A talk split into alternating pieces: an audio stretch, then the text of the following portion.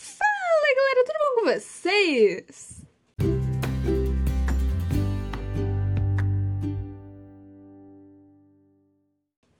Estamos aqui para mais uma audioaula e dessa vez mais uma de biologia, porque eu quero entregar para vocês logo essa série sobre bioquímica. Série porque são três áudios e nós vamos para o nosso segundo. Antes de tudo, não se esqueçam de ativar o sininho. Ai, gente, eu sempre quis dizer essa frase. Eu não tinha me ligado que no Spotify tinha um sininho. E esses tempos eu parei para perceber, caraca, tem um sininho. Então, é, se você tá gostando do meu conteúdo até agora, ativa o sininho aí. Aí ele vai aparecer nas suas notificações sempre. E não vai ser uma distração, vai ser um conteúdo. Você vai estar estudando enquanto você ouve a minha belíssima voz, olha só. E o que mais? Assim, não se esqueçam de deixar lá um oi, um sinal de vida na interação do Spotify pelo celular. Eu já falei nos outros episódios, mas vai que você não ouviu. É o seguinte, se você tá ouvindo no Spotify pelo celular, você clica no episódio que você tá ouvindo e você vai clicar em caixa de perguntas. Eu acho que é alguma coisa assim. Vai ter lá uma mensagenzinha minha dizendo, incentivando você a deixar a sua opinião, seu comentário sincero ali. E aí, você deixa e eu vejo e eu percebo, nossa, funciona, eu consigo me comunicar com os meus ouvintes pelo Spotify e eu vou ficar com a minha alma muito feliz. então, se você se sentir à vontade para isso, se você quiser, deixa lá o seu comentário. E galera, vocês estão com saudade de mim? Porque eu dei uma sumida, né? Dei uma sumidinha, assim, demorou para eu publicar esses episódios. Mas como eu tinha falado para vocês naquela primeira conversa, eu falei que eu sou uma pessoa um pouco perfeccionista, certo? Então eu gravei, eu regravei e eu gravei de novo. E como eu disse, é, esse é um projeto que eu faço all by myself, mesmo que quando eu lance os episódios eu tenha algumas ouvintes aí, principalmente um abração aí para Amanda e para a Milena, que são as minhas ouvintes teste, digamos assim, que ouvem os. que, assim, né? Elas me dão dicas assim, ah, faz isso, faz aquilo. Você também pode fazer isso se você mandar um comentário, dizer o seu nome, eu vou mandar um abração para você no próximo episódio. Vamos combinar assim? E agora vamos começar, como eu falei, eu não gosto de tanta enrolação. Hoje a gente vai falar sobre dois grupos que são importantíssimos para a constituição de todos os seres vivos e pra gente, já que somos seres vivos, né? Eu vou falar sobre as vitaminas e os carboidratos. Então vamos lá, galera, vamos começar pelas vitaminas. O que, que eu posso dizer para vocês das vitaminas? Eu posso dizer que elas não constituem um grupo químico. Caraca, Marina, você já começou o áudio jogando uma informação complexa. Mas calma aí, vamos explicar. Seguinte, os caras estavam pesquisando lá e tal, as substâncias. Nossa, tem aminas. É um grupo químico que a gente vai conversar melhor na orgânica. Hoje vai ser um dos episódios, assim, hoje e hoje, hoje, o próximo episódio de hoje vão ser dois episódios em que eu vou falar muito, gente, a gente vai ver isso em química, gente, a gente vai ver isso depois, porque são coisas que agora mesmo não vale tanto a pena a gente aprofundar. Mas voltando aqui, é, os pesquisadores viram lá, caraca, são aminas e elas são importantes para a vida. Vitamina. Uau! Só que aí, ao avançar das pesquisas, começaram a descobrir outros componentes essenciais para a vida que não eram necessariamente aminas. Então, a gente tem essa nomenclatura de vitamina, mas não necessariamente todas estão dentro do mesmo grupo químico. Mas para biologia, tudo é vitamina, ok? E o que é esse tudo? A gente divide assim em dois grupos. As vitaminas lipossolúveis e as vitaminas hidrossolúveis. A gente não vai falar de lipídio aqui, vai ser no próximo, no próximo áudio. E uma das funções que eu já vou adiantar aqui, dar um spoilerzinho para vocês, é que, um spoiler do bem, tá, gente? É que os lipídios eles vão ter essa função de armazenamento aí, por exemplo, ou de solubilizar. Solubilizar quer dizer que você vai colocar uma coisa na outra, elas vão se misturar e vão ficar ali em você. Solubilizar algumas vitaminas ali que são lipossolúveis. E é, as vitaminas são divididas em li lipossolúveis e hidrossolúveis. Hidro de água, lembra que eu falei? Em algum momento eu falei que quando tem hidro na frente, ou é porque tem hidrogênio ou é porque tem água na coisa. Beleza. Lipossolúveis, lipo vem de lipídio, que é basicamente gordura, fica armazenado lá no nosso tecido adiposo. E aí, tem mais um lancezinho que eu tenho que explicar antes de ir direto para elas, que é que é, vitaminas hidrossolúveis precisam de uma maior, maior reposição do que as lipossolúveis. Isso porque a gente toma água todo dia, certo? E da mesma forma, a gente faz xixi todo dia. Então, as vitaminas B e C, que são as hidrossolúveis, precisam ser repostas com uma maior frequência. As vitaminas do complexo B, né? São várias, eu vou explicar direitinho. Com uma maior frequência do que as vitaminas lipossolúveis, K, A, D e E. Mas agora vamos que vamos começar com as vitaminas hidrossolúveis, porque é conteúdo, galera. Eu tô regravando, inclusive, porque esse áudio tinha ficado muito longo, mas dessa vez não vai ficar. Vamos direto ao ponto com as vitaminas hidrossolúveis. Primeiro, as quatro mais importantes aqui pra gente, que são a niacina, o ácido pantotênico, a piridoxina e a cianocobalamina. Vamos começar com a niacina ou nicotinamida, também conhecida como vitamina B3. Falar B3 é muito mais fácil, né? Ela cai em alguns vestibulares, principalmente por conta da vitaminose, e eu parei para perceber que eu não falei para vocês o que é vitaminose. Vamos lá. Vitaminose pode ser tanto uma hiper quanto uma hipovitaminose. Hiper é de muito, certo? Vitaminose tem a ver com vitamina. Agora, esse ose geralmente é coisa ruim. Então, o que, que é essa. Nem sempre, tá? Mas pode ser coisa ruim. O que, que é essa vitaminose? Vitaminose, verminose e afins. Vitaminose ela é um problema causado pelo, pelo excesso ou pela falta da vitamina. Hipervitaminose, você tomou vitamina demais, você ficou mal. Hipovitaminose é o que a gente mais vai falar aqui. Tem algumas que são bem importantes a gente marcar e lembrar, que é quando falta a vitamina. E voltando para a primeira vitamina hidrossolúvel do complexo B que a gente está falando aqui, a niacinonicotinamida vitamina B3. Ela vai funcionar no tônus muscular, no tônus no tônus muscular, sistema nervoso, sistema digestório, metabolismo de gorduras e carboidratos e respiração celular na formação da molécula de NAD. Isso a gente vai estudar quando a gente for ver os processos de respiração celular. Aí, ok. Né? Assim, sistema nervoso, sistema digestivo, o que, que vai acontecer se faltar essa niacina ou nicotinamida e vitamina B3. Isso é importante você marcar, mesmo que eu tenha falado que essas primeiras não são tão importantes. Essa é importante porque a vitaminose dela é a pelagra. Já apareceu em alguns vestibulares e afins. Pelagra, basicamente, ela é uma doença que se caracteriza pelos três Ds: a diarreia, a dermatite e a demência. Então, não é legal faltar B3 na sua vida. Como é que você vai repor? Com cereais integrais. Agora vamos para o ácido pantotênico. Ele vai trabalhar, ele vai estar ali, o ácido pantotênico é o B5, a vitamina B5 vai estar presente na respiração celular como fator coenzimático. Outra coisa que eu vou explicar depois, né? Questão da acetil-CoA e afins. E também na síntese da hemoglobina. Se faltar, vai ter problemas neurológicos, você consegue em vegetais folhosos. Aí a piridoxina, vitamina B6 ela vai estar presente no metabolismo de proteínas e lipídios. Se faltar, vai te causar problemas de crescimento. Você encontra em cereais integrais. E por último, mas definitivamente não menos importante, essa cianocobalamina B12, que é a minha queridinha. Eu tenho que fazer, é, eu tenho que fazer reposição de cianocobalamina, vitamina B12, porque eu sigo uma dieta lacto-vegetariana, pretendo virar vegana algum dia, mas qual é a questão da vitamina B12? Ela é a única vitamina, isso é uma curiosidade aí para vocês, que você só consegue por fonte animal. É porque o bichinho produz? Não, porque senão a gente provavelmente produziria também. É por com, porque ciano, quando tem ciano, muitas vezes, eu não vou dizer sempre, ou é porque a coisa é azul, ou é porque ela vem de cianobactérias. Esse é o caso. As cianobactérias que ficam pertinho ali do solo, da grama, que os boizinhos vão comer, ou que as galinhas, vaquinhas, enfim, vão comer. Os animais, os animaizinhos vão comer essas plantinhas que estão com as bactérias que produzem a B12 e essa B12 vai ficar na carninha deles. Principalmente na carninha do rim e do fígado e também tem em frutos do mar. Mas, enfim, a questão é que vai ser incorporado esses bichinhos e quando a gente comer a carne deles, vai para nós também. No caso, a minha vem do laboratório.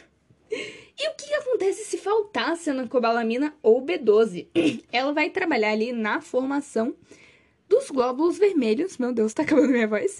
Gente, já comecei a voltar a gravar agora e a minha voz às vezes ela dá uma falhada. Mas voltando aqui, o que acontece é que ela vai estar presente na formação dos glóbulos vermelhos. Se você não tem glóbulo vermelho, ou se você tem algum problema de funcionamento deles, você vai ter um problema chamado anemia. Anemia a gente tem vários tipos, mas são três principais que a gente vai estudar na biologia. Eu já vou dar uma entradinha aqui para fins de curiosidade também para vocês. As anemias que a gente vai estudar mais aqui na, na, biologia, assim, nível tranquilo, nível vestibular, nível ensino médio, vão ser principalmente, até onde eu saiba, né? Até onde eu conheça. Tem essa anemia, que é por falta de B12, que é a anemia perniciosa, no caso. O problema vai ser na formação dos glóbulos vermelhos. A gente vai estudar também a anemia falciforme, que é um problema de genética. Quando a gente chegar lá na genética, a gente vai conversar um pouquinho mais sobre ela. E também a anemia ferropênica. Eu consegui lembrar o nome. Eu sempre esqueço o nome dessa. Anemia ferropênica é por falta de ferro. Espero ter falado certo o nome dela.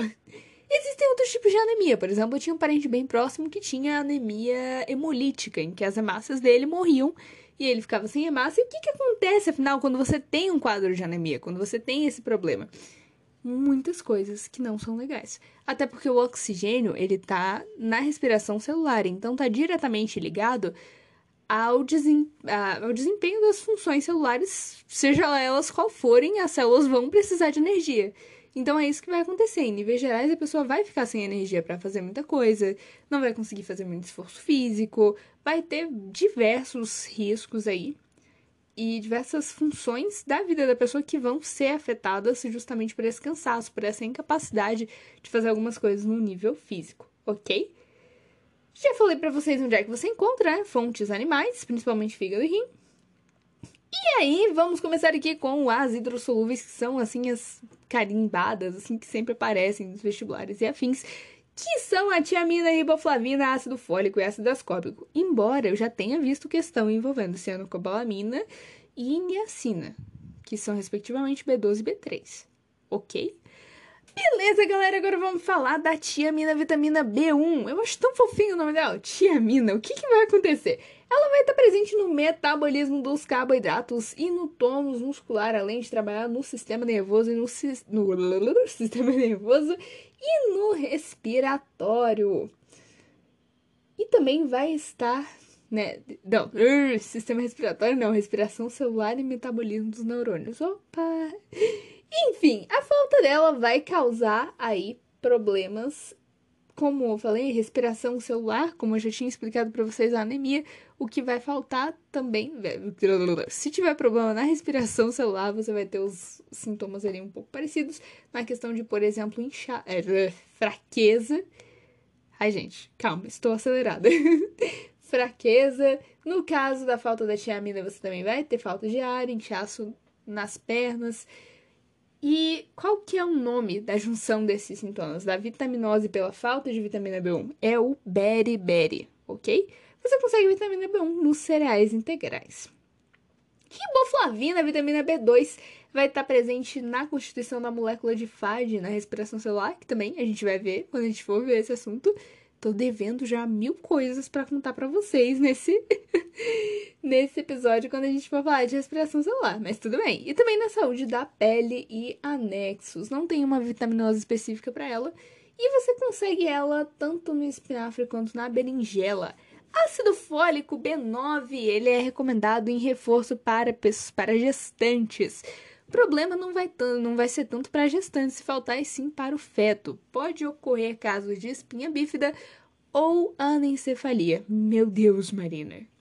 Vamos com calma. O que, que vai acontecer se faltar B9? Para que serve a B9? E afins. A B9, ela vai estar tá ali na síntese das bases nitrogenadas, nada mais, nada menos do que o nosso DNA, né? E, quer dizer, tá presente, a base nitrogenada tá presente no DNA. Áudio que vem eu vou explicar melhor isso. E é, também previne problemas na gravidez. Esses problemas, os principais, são espinha bífida e anencefalia. A espinha bífida é uma condição em que. O que, que vai acontecer com o bebezinho? Ele vai ter um afastamento entre duas partes da coluninha vertebral dele. E enquanto eu falo isso pra vocês, eu tô, tô aqui pegando na minha própria coluna e esticando assim com a mão. Imaginem isso aí, eu esticando com a mãozinha assim. O que, que vai acontecer? Vai ter esse buraquinho e dependendo né, se o caso for mais grave, pode até ter um extravasamento dos nervos e tal. O que, que isso vai implicar para a pessoa? Isso não vai cair na sua prova, isso é só a curiosidade, porque concorda comigo que você vai ouvir, ah, espinha bífida, mas o que, que acontece com a pessoa? Pelo menos eu ficava me perguntando sempre, e o que acontece é que essa pessoa ela vai ter, além de dor, né, claramente, é, dificuldades para fazer algumas coisas que são consideradas pela maioria das pessoas coisas normais, como urinar, né, fazer as necessidades básicas, até caminhar. E em casos mais tranquilos, pode ser que a pessoa nunca descubra que tinha, né? Talvez só muito depois, com o exame de coluna, caraca, você tinha esse problema de afastamento. Beleza? E a anencefalia já é um pouco mais complicado, é bem delicado porque dificilmente essa criança vai sobreviver. Se ela nascer com vida, as taxas, o tempo, se eu não me engano, o recorde de pessoa que mais sobreviveu com essa condição, a criança chegou a o quê? A um ano, quase um ano, foi alguma coisa assim.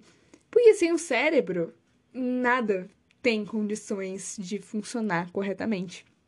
Então, é. E aí nós temos por último, mas definitivamente. Ah, não! Peraí, mas onde você consegue o ácido fólico, né? Em folhas é, vegetais de folha escura. Agora sim, vamos falar do ácido ascórbico, que tem uma curiosidade dele também. O que vai acontecer se faltar? O escorbuto. E o escorbuto era uma doença extremamente comum. E eu quero falar essa curiosidade histórica, porque eu vou começar a gravar os áudios de história do Brasil. Não tenho certeza se vai ser hoje, talvez até seja hoje. E eu vou comentar sobre as viagens lá do. do do pessoal, do Cristóvão Colombo, Américo Vespúcio, do Cabral. Ok. É relatado nessas pelos escrivãos dessas viagens, né? O mais famoso é o Caminha. Vou talvez comentar sobre ele.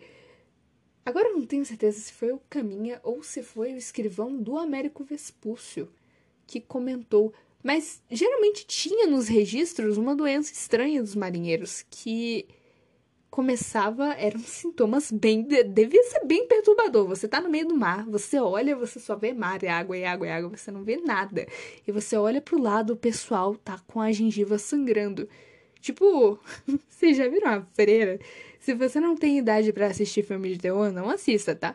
Mas se você tem idade e você já assistiu o filme da freira, ou Invocação do Mal da Vida, não parece que a freira tem gengivite? É mais ou menos isso que acontece quando a pessoa tem escorbuto. Não só isso, como também feridas na pele, pode evoluir para casos bem sinistros mesmo. E aí o pessoal em massa tinha esse problema, porque não tinha naquela época como você conservar as frutas cítricas no navio. E demorou um tempinho para que os cientistas da época descobrissem o que causava essa doença, né? Acho que foi até em 1700 só que alguém foi descobrir a cura para o escorbuto, né? E descobriu que era causada pela falta das frutas cítricas. Inclusive, se não me engano, a ilha do. Não é uma ilha, né? Mas está ali no arquipélago africano, se não me engano, Cabo da Boa Esperança tinha esse nome porque os marinheiros se curavam ao chegar lá, porque lá eles conseguiam consumir essas frutas cítricas. Ok, agora, tirando essa parte histórica, a gente já sabe tudo que a gente precisa saber sobre o ácido ascórbico. Se ele causa esses problemas de pele, de gengiva, o que que ele mexe ali? No colágeno e também na imunidade, né? Todo mundo já ficou gripado e alguém, algum tiozão, tiazinha, falou pra tomar, né, o, a vitamina C. E aí você vai conseguir nas frutas cítricas. E um detalhezinho agora, um detalhe de química. Foi um detalhe de história, agora um detalhe de química. Dá para falar muito da vitamina C. Que, que vai acontecer com a vitamina C na química? Ela é um composto muito volátil. O que, que isso quer dizer, Marina? Quer dizer que ela evapora rápido, ela puff, some rápido. Tipo, tipo álcool. O álcool, se você deixar um potinho de álcool em gel aberto, não deixem, porque vocês vão diminuir é, consideravelmente. Ou acetona. Coloca um pouquinho num potinho algum dia para ver, deixa assim algumas horas. Quando você chegar, vai ter evaporado tudo é o que acontece com a vitamina C. Então, é recomendado que quando você vai comer a sua laranja, se você quer absorver a vitamina C da laranja, come abre e come a laranja. É, é isso. A vitamina C também tem função na absorção de ferro e também é uma coisa que às vezes eu preciso suplementar ou preciso tomar cuidado na minha alimentação para estar tá sempre consumindo essas frutas cítricas para aumentar a absorção de ferro dos vegetais, porque no caso Eu como, grande maioria, vegetais. Ok, acho que é isso. Agora vamos falar das vitaminas lipossolúveis. Cadê elas? Cadê as vitaminas lipossolúveis? Desculpa, é, é, é muito ruim, mas você vai lembrar. É muito ruim mesmo, você vai lembrar. Cadê as vitaminas lipossolúveis? Pela quarta vez, Marina, você não tá olhando para um papel, você não tem uma colinha, você não está vendo aí as vitaminas lipossolúveis? Eu tô. A questão é que as vitaminas lipossolúveis são as vitaminas K, A, D e E. Por isso que eu falei cadê umas cinco vezes. Cadê? Vou falar de novo que é para você lembrar. O que, que vai acontecer com elas? Já expliquei como é que elas funcionam, né? Elas vão ficar ali no teu tecido adiposo, então elas vão durar um pouquinho mais de tempo no teu corpo. Isso não deixa, isso não faz com que seja menos importante você consumir as fontes dessas vitaminas, beleza? Vamos começar então na, vamos na ordem do KD. Vamos começar com a filoquinona, vitamina K. Filoquinona. Dá para você inventar um K ali, não tem, tá? É com Q que escreve. Ok, filoquinona, vitamina K. Ai, todos esses quatro são bem importantes, já apareceram em prova. Então, é, fica aí. Filoquinona, vitamina K, ela vai ser uma das percussoras da protrombina, vai estar tá ali, né, agindo para a formação da protrombina, que vai ser importante no processo de coagulação. E aí, o que acontece no coagular o sangue? Você tem uma hemorragia. Coagular é quando, sabe quando você, né, se rala, se corta, quando você caía na infância e aí começava a ficar mais escuro onde você ralou. Tipo, tem o sangue vermelho, sai ele e começa a ficar escuro e aí forma a casquinha. Esse começa a ficar escuro é a coagulação, que é o que impede basicamente que a gente morra por sangramento depois de ter ralado o joelho. Ok. E, e é o que, o que. Não que a pessoa vai dramaticamente morrer se faltar, se a pessoa não, não comer verdura e aí a próxima vez que ela se cortar, ela vai. Não. Mas é. É, é mais ou menos essa a ideia. E aí, no caso, você vai conseguir pelo consumo de verduras. E aí a gente tem a vitamina A, o retinol. Quase que eu falei errado. O retinol. Retinol, né? Ou beta-caroteno, retinol que lembra retina. Retina lembra o olho. Então, se eu tiver uma falta de retinol, vou ter um problema no olho? Sim. Na verdade, sim. Vai é, tanto o beta-caroteno, o retinol, ele vai estar tá ali na nossa pele, auxiliando nas funções né, desse anexo da pele e também nos olhos e síntese da rodopsina. O que, que vai acontecer se você não tiver? São vários, vários sintomas oculares, né? Como nictalopia, xerodermia, não só ocular, ocular, né? Xerodermia na pele, que a pele fica seca, fica? Xeroftalmia e a cegueira noturna é a mais importante. Cegueira noturna, né? Eu acho que o nome não precisa de muita explicação, né? Esses nomes esquisitões que eu falei é. Esses nomes esquisitões eu vou explicar para vocês porque pode ser que eles apareçam até em outras matérias e é legal você ter essa ir construindo assim essa base para você entender os nomes esquisitões da vida de modo geral. Eu falei de xeroftalmia, xerodermia e nictalopia. Nictalopia é a cegueira noturna, ok. Agora, xeroftalmia e xerodermia são nomes legais, porque esse cheiro quer dizer seco. Até em geografia e talvez em biologia, a gente vai estudar as plantas que elas têm, apresentam xeromorfismo, que é justamente essa questão delas serem secas. E aí, xeroftalmia, oftalmia tem a ver com os olhos, dermia tem a ver com a pele. Então, pele seca e olhos secos. E você consegue o retinol ou vitamina A nos vegetais amarelos, como abóbora e cenoura. Não, não questione o fato da cenoura ser um vegetal amarelo. E aí nós temos o calciferol, vitamina D, calciferol, cálcio, cálcio, cálcio, cálcio, cálcio lembra o que, que no, mais, no nosso corpo mais tem cálcio, e não só cálcio, porque o cálcio viral vai contribuir também com a absorção de fosfato. E agora, se você prestou atenção naquele áudio que eu falei sobre sais minerais, você vai tirar de letra. O que no nosso corpo que mais tem cálcio e fosfato? Que eu falei, ah, é cálcio e fosfato vão estar na constituição dos Tô me sentindo a Dora Aventureira agora, falando sozinha, assim, perguntando, esperando uma resposta do além. O que vai acontecer vai ser que o calciferol vai contribuir com a formação dos ossos, além do sistema imunológico, diabetes, e existem até estudos que aliam a vitamina D, ou melhor, a falta dela, a uma das causas da depressão. Mas o principal não vai ser nada disso, e sim o raquitismo ou a osteoma... osteomalácia. Tá difícil, família. O que, que vai acontecer? O raquitismo e a osteomalácia são meio que equivalentes, a diferença é que o raquitismo ocorre na infância e a osteomalácia ocorre na fase adulta e vai ser um problema ósseo. O que vai acontecer com a pessoa? Novamente, curiosidade, mas é que eu fico lendo o nome das doenças e eu fico me perguntando, tá, ok, mas o que, que acontece? E o que acontece é que essa pessoa ela vai ter os ossos muito frágeis e eles vão ficar tortinhos, além de dores também. Então, não é nada agradável.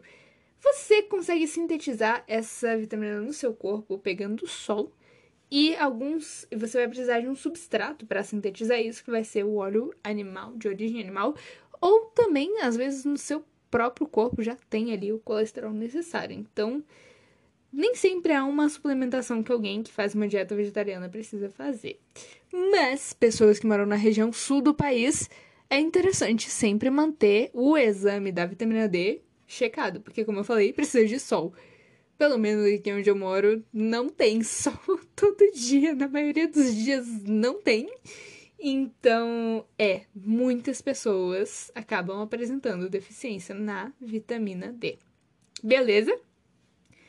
E por último, mais ou menos importante, nós temos a vitamina E, o tocoferol, E de esterilidade masculina, que é o que causa a falta da vitamina E não causa só isso, também pode causar problemas de memória, entre outros. Ele é um antioxidante e contribui no metabolismo muscular. Essa palavrinha antioxidante, ela é bem batida na mídia, assim, de ter aqueles. Não posso citar nomes novamente, né? Mas programas assim de domingo. Tem um programa de domingo à noite que tem um quadro, pelo menos tinha na época que eu assistia, que falava justamente sobre mitos e verdades da alimentação e falava sempre muito dessa questão de antioxidantes. Mas o que é um antioxidante? Basicamente, você come, certo? E as coisas são processadas e elas saem depois. O que não serve mais para o seu corpo, e se ficar dentro do seu corpo vai te fazer mal, é eliminado. Ok. As células do seu corpo funcionam como se fossem mini bichinhos. Não tem vontade própria, né? Elas têm tipo um códigozinho que já está escrito. Beleza, mas essas células também têm um metabolismo. E elas também têm excretas. E também têm substâncias que acabam fazendo mal.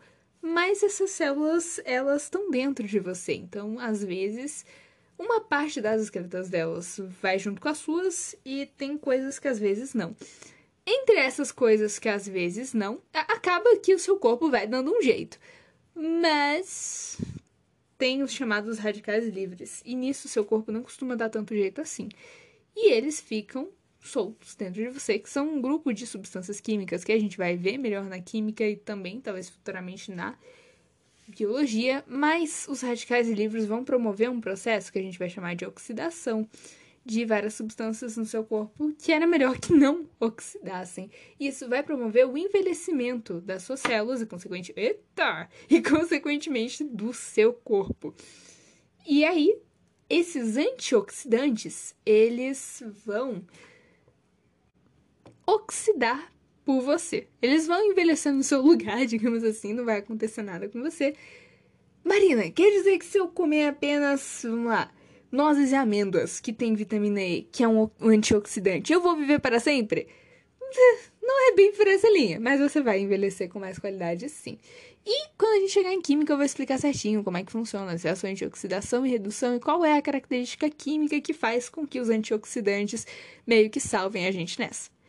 Ok, galera, falei das vitaminas, demorei do mesmo jeito da, da primeira vez que eu tinha gravado, mas eu acredito que eu tenha explicado bem direitinho agora. Vamos fazer um momento recapituleba? Vamos! o que, a gente viu? A gente viu que as vitaminas são divididas em hidrossolúveis e lipossolúveis. Também vimos que as vitaminas em excesso podem causar hipervitaminose, em falta podem causar hipovitaminose. E aí a gente viu lá. As vitaminas hidrossolúveis são niacina, B3, que a falta pode causar pelagra, que causa, por sua vez, dermatite, demência e diarreia. Você encontra na, nos cereais integrais ácido pantotênico, que está ali presente na respiração celular e também na síntese da hemoglobina. E você vai encontrar nos vegetais folhosos, eu falei certo, né? Ácido pantotênico B5, espero que sim. Piridoxina B6 você vai encontrar em cereais integrais e vai estar tá ali desempenhando funções no metabolismo proteico de lipídios e se você não tiver, vai dar problema de crescimento.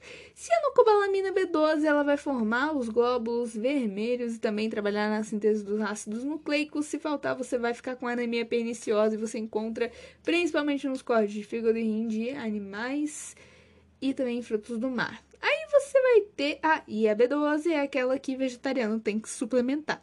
Sim, já viu uma questão com isso. E o que mais que tem? Tem a tiamina, vitamina B1, que a falta dela vai causar beriberi, que é aquele problema que dá fraqueza, falta de ar, inchaço nos membros inferiores.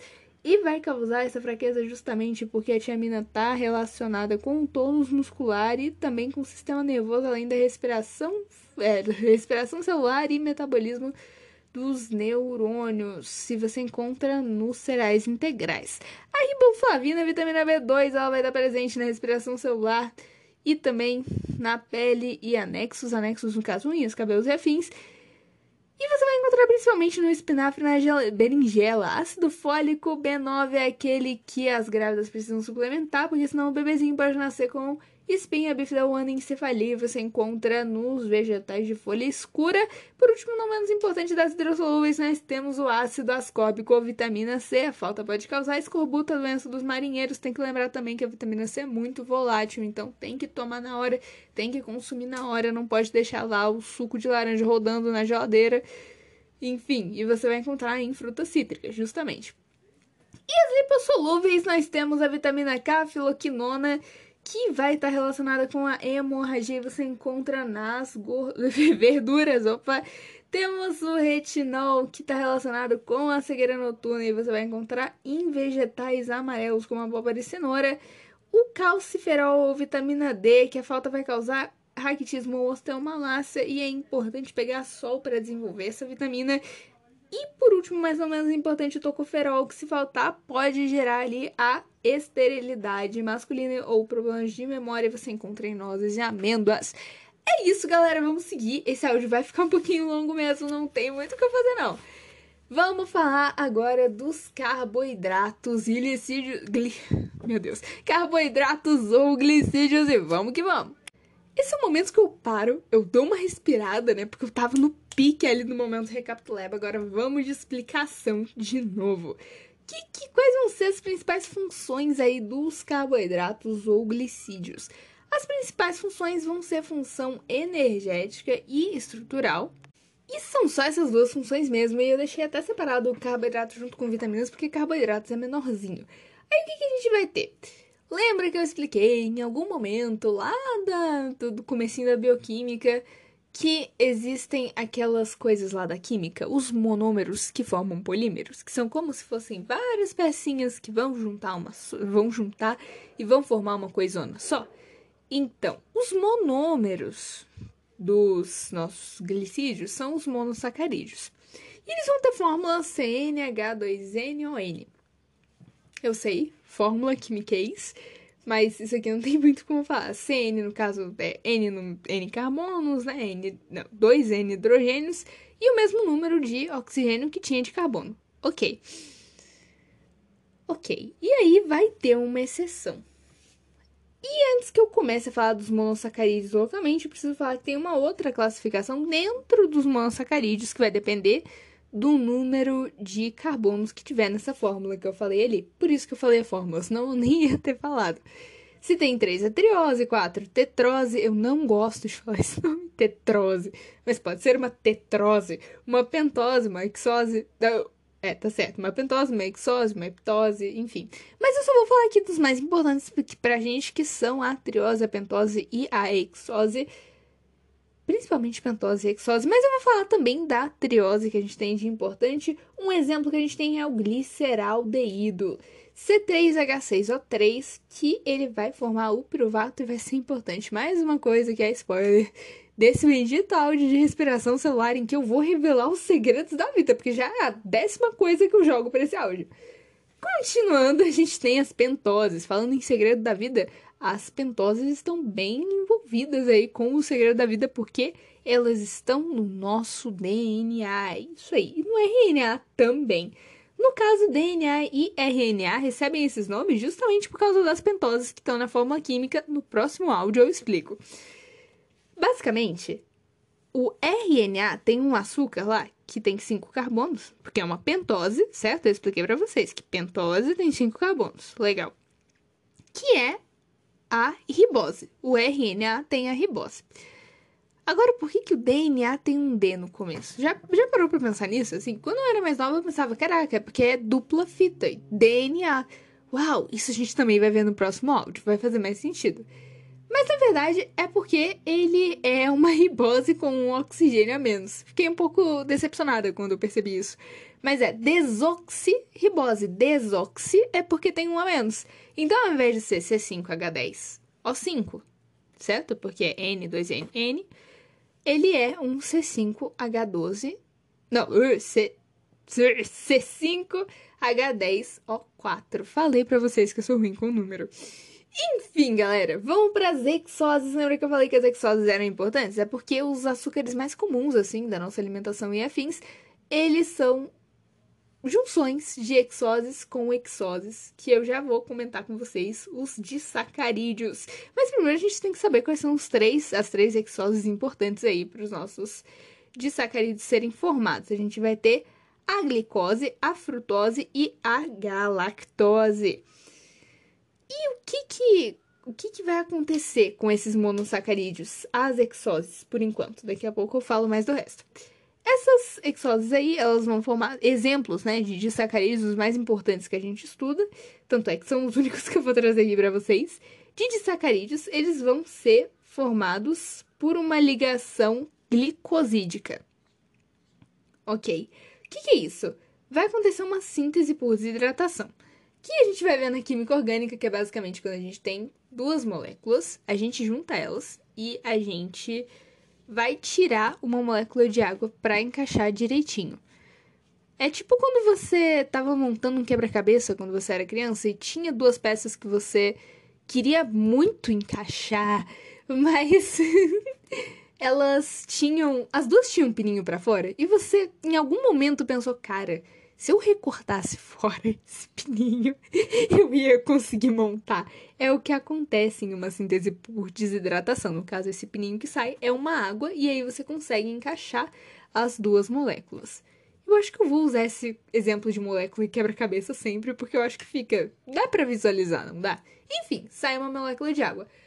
Mas quando você quer quebrar essa ligação glicosídica, a mesma coisa acontece.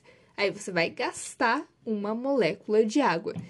Por isso, gente, que depois do almoço, espera um tempinho, bate uma sede, não bate? Era para bater.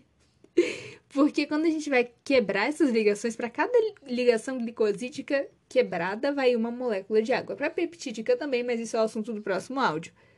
Ok. Explicado isso, quais são esses disacarídeos aí que eu falei que era para você lembrar da glicose, frutose e galactose? São a sacarose, a lactose e a maltose. Tem aí os lactointolerantes? Deixa aí no comentário. Glicose com frutose forma sacarose, a galactose com a glicose forma lactose e a glicose com a glicose forma maltose. Isso eu não tenho muito o que explicar. E eu vou falar um pouquinho mais da questão da, da, da lactose e afins no próximo áudio. E é isso, basicamente o disacarídeo é quando você pega dois, e só dois mesmo, monossacarídeos, você vai ligar e você vai fazer uma ligação glicosídica, vai formar o disacarídeos, os principais são esses que eu contei para vocês. Ok. E aí, além desses disacarídeos, nós temos os oligosacarídeos, que são uma subdivisão, assim, que em dia não, nunca cheguei a ver, assim. Mas os oligosacarídeos são quase polímeros, só que sem tantos monômeros. Eles são menorzinhos, cadeias menores. E, é realmente essa é a única diferença para um polissacarídeo, que são cadeias gigantonas. E agora, galera, vamos falar dos polissacarídeos, que são, assim, um momento super importante aqui, porque os polissacarídeos que vão ter essas funções principais, né, de tanto de armazenamento de energia quanto estrutural vai aparecer aqui. Armazenamento de energia, já, na verdade, já aparecia lá na, na, na glicose, na frutose e afins, mas esses aqui são bem importantes porque eles vão trabalhar como reserva energética. E quais são eles, afinal, Marina? São o amido e o glicogênio. O amido é a reserva energética dos vegetais, enquanto o glicogênio é a reserva energética dos animais. Nos vegetais, essa reserva energética vai ser encontrada nas raízes e no caule, por isso que a batata, que é um caule, se você não sabia agora você sabe, é, a batata não é uma raiz. Enfim, por isso que a batata, por exemplo, é calórica, porque ela era o armazenamento de energia da sua plantinha. Ok. E o glicogênio ele é sintetizado e geralmente fica no nosso fígado. Beleza?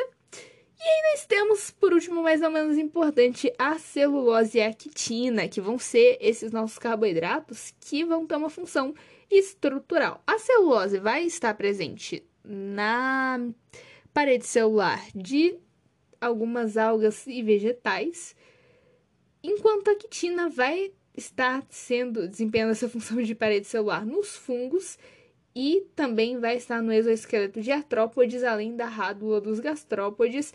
E eu lembrei de uma coisa antes de eu explicar todos esses ópodes aí, que é que o glicogênio não é só reserva energética em animais, não. Ok, agora você sabia que um fungo é mais parecido com você do que com uma planta? Se não sabia, agora eu vou te contar por quê. A reserva energética dos fungos é o glicogênio, assim como a nossa. E a parede celular dos fungos, como eu falei, é feita de quitina, que é mais próxima dos animais. Esses pods aí que eu falei, os artrópodes e gastrópodes, são animais. Artrópode é todo aquele bichinho que você quer jogar o chinelo. Ótima definição. Artrópodes, eu vou falar o um nomezinho bonitinho, significa basicamente é, pernas articuladas, mas são aqueles animais que têm como se fosse uma armadura neles, uma carapaçazinha. E aí vai estar envolvendo insetos, crustáceos, afim. Eu amo artrópodes, por isso que eu já comecei a dar um monte de detalhe bonitinho. Mas a gente vai falar só quando a gente estiver lá em zoologia. Enquanto os gastrópodes já não tem nada a ver com armadura e afins. Eles são um tipo de moluscos. E a rádula é como se fosse uma linguinha. Só que ela é uma linguinha bem dura, bem resistente. Que eles vão utilizar para alimentação principalmente. E é isso, galera. Vamos agora para o nosso último momento. Recapitulando do áudio, recapitulando os carboidratos ou glicídios. As funções deles são energéticas e estruturais. A gente tem os monossacarídeos, os disacarídeos, os óligo e os polissacarídeos. Os monossacarídeos de forma CNH2NON. A gente tem trioses, trioses, tetroses, pentoses, até ptoses e assim vai. Mas os principais são as trioses, tem o gliceraldeído, o percussor do piruvato, a gente tem as pentoses, que estão presentes no nosso material genético, tem que lembrar que o DNA é a única exceção a essa fórmula, porque ele tem quatro ao invés de cinco oxigênios que ele deveria ter, por isso que o nome dele é de, é, o nome do açúcar, né, da pentose que está presente na fórmula do DNA é desoxorribose, que forma o ácido desoxirribonucleico. Enfim, e aí nós temos as exoses que tem seis carbonos, né? Exose, né? E a gente tem as principais que são a glicose, a frutose e a galactose que vão se juntar por ligações glicosídicas que vão liberar uma água. Cada ligação glicosídica formada e vai acontecer a síntese por desidratação para formar essas ligações glicosídicas, que é justamente para essas hexoses que são monossacarídeos formarem os disacarídeos. E os principais vão ser glicose mais frutose, sacarose, galactose mais glicose, lactose, glicose com glicose da maltose. E é isso, e vamos para os polissacarídeos. Ah, antes temos os oligosacarídeos também, que são como se fossem polissacarídeos, mas eles são menorzinhos. E aí os grandões são os polissacarídeos, que são os nossos principais, o amido, glicogênio, celulose e a quitina são os principais que a gente estuda aqui no ensino médio.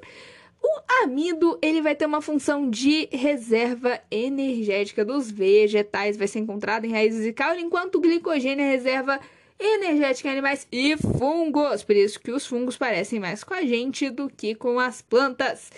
E nós temos, por último, mais não menos importante, a desempenho da função estrutural dos carboidratos ou glicídios. Nós temos é, a celulose e a quitina. No caso, a celulose ela vai ter essa função estrutural como parede celular de algas, algumas algas, né, e vegetais.